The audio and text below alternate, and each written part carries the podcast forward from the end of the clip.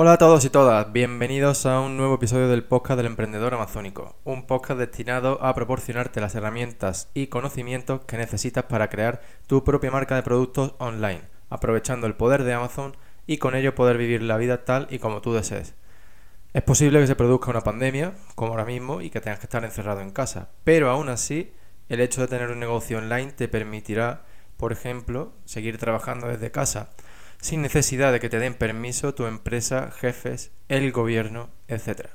En este episodio 34 es un episodio especial, por varios motivos. Por un lado, estamos viviendo una situación excepcional en varias generaciones. Estamos encerrados en casa. Pero además Amazon no está dejando que se envíe inventario a sus centros. Por otro lado, hoy te voy a hablar sobre un método que desarrollé hace unos años para descubrir lo que yo quería hacer en la vida. Espero que estés preparado porque empezamos.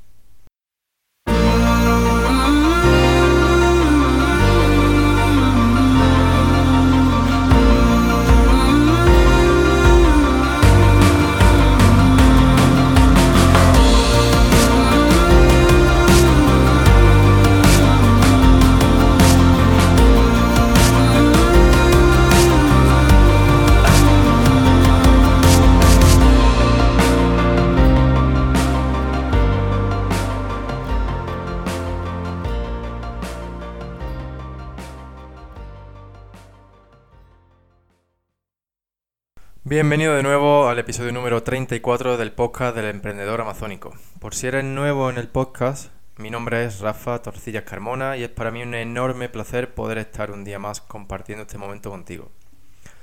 Hoy vamos a empezar con una nueva entrega de la sección ¿Qué hay de nuevo, Jeff? Y bueno, pues como te contaba en la intro del episodio, Amazon ha bloqueado la creación de nuevos planes de envío hasta el 5 de abril para todos aquellos productos que no se consideran esenciales. ¿Qué son productos esenciales? Pues bien, estos productos son productos de higiene personal o suministros médicos, principalmente. Aunque yo creo que esta lista, si no la ha extendido ya Amazon, la va a seguir extendiendo a todos aquellos productos para los que Amazon detecte que hay un aumento en la demanda, como por ejemplo eh, productos para entrenamiento, productos de fitness. No sé si alguno ha probado intentar comprar unas bandas de resistencia estos días. Bien, misión imposible, ¿verdad?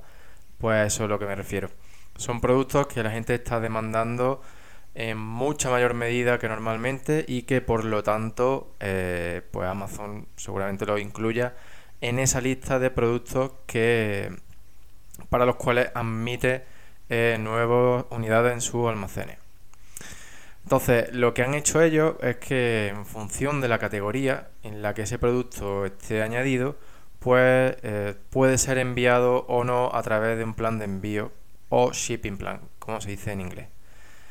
Eh, Amazon incluso ha dicho que están restringiendo el almacenamiento, es decir, la entrada de nuevas unidades de sus propios productos.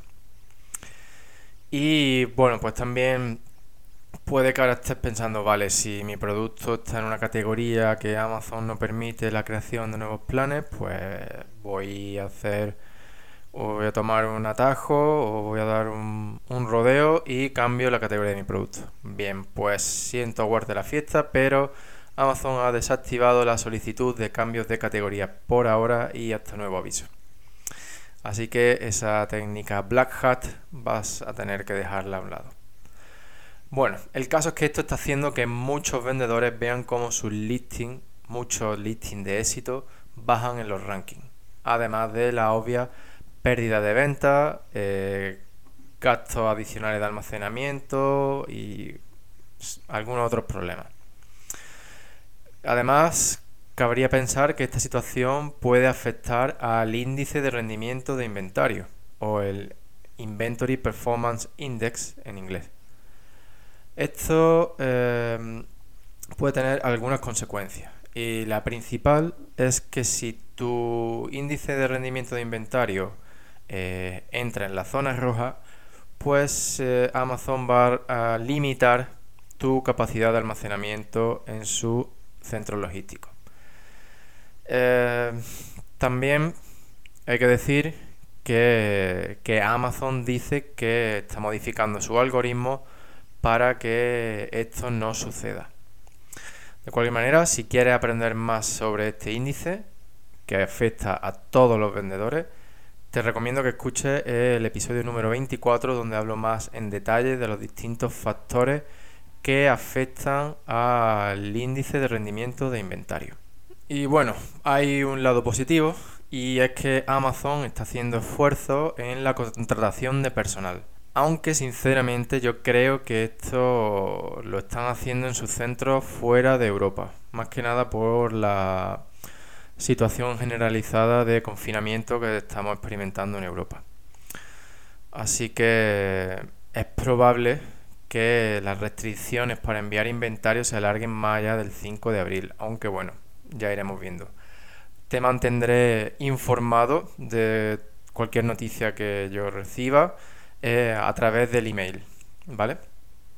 Y bueno, realmente esta situación lo que viene a confirmar, creo yo, es la necesidad de, crear activos y canales de venta alternativos a Amazon.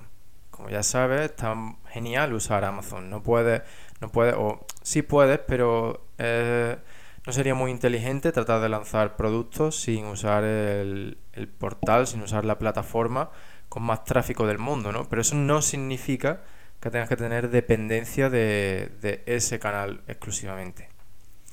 Y bueno, en situaciones como esta, pues queda totalmente en evidencia lo que puede suceder si tienes Amazon dependencia, ¿verdad? Entonces, eh, trabajar en la creación de esos canales y de esos activos alternativos harán tu empresa más fuerte y más segura. Ya sabes que yo creo que el principal activo de una empresa es la lista de correos, porque te permite comunicarte con tus clientes o con posibles clientes de una manera mm, totalmente libre.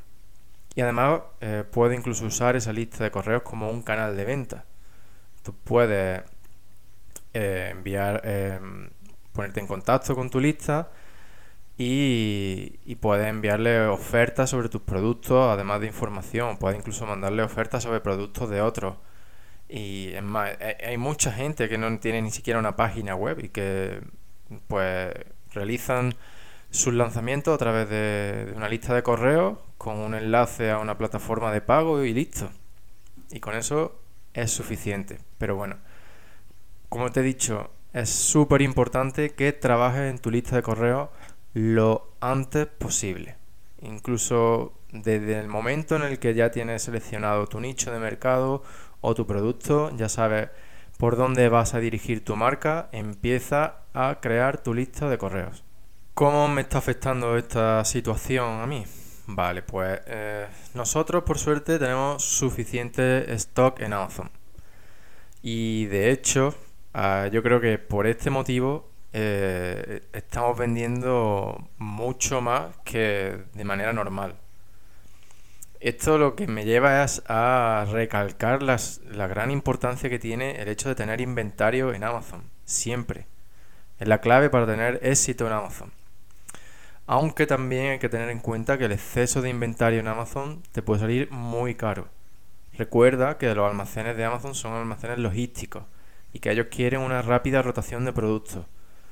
Entonces, si tienes exceso de inventario, eh, aparte de que estarás pagando mucho más que si tuvieras esa unidad de almacenada fuera de Amazon, eh, pues también puede afectar a tu índice de rendimiento de inventario, del que hemos hablado antes. Y como puedes comprobar si escuchas el episodio número 24, en el que verás que el exceso de inventario es uno de los factores que mm, se tienen en cuenta a la hora de determinar ese valor del índice. Bien, y ahora pues otra, otra noticia relacionada con el COVID-19 y Amazon es que Amazon también ha aumentado los tiempos de entrega para aquellos productos que son enviados por el vendedor. Recuerda que en Amazon, en cuanto al tema de gestión de envíos, hay dos modelos. Uno es el enviado por el vendedor, que en inglés se le llama Seller Fulfilled o FBM, y el otro es el de enviado por Amazon.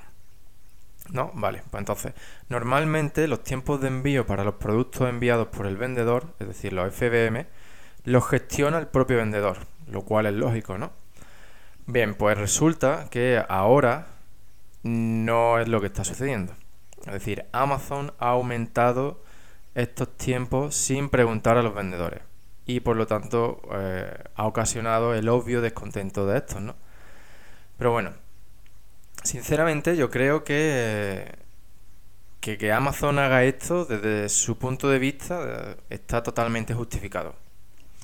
Y es que Amazon ante esta situación de confinamiento y todas las restricciones que hay, pues espera que haya retrasos en los envíos, incluso en los suyos propios.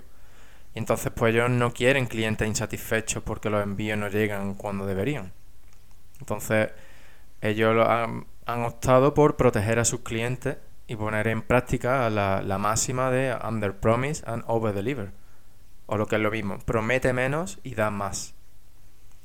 De esta forma, pues eh, productos em, enviados por Amazon están llegando días antes de lo que deberían según la información que el comprador recibe al realizar la compra.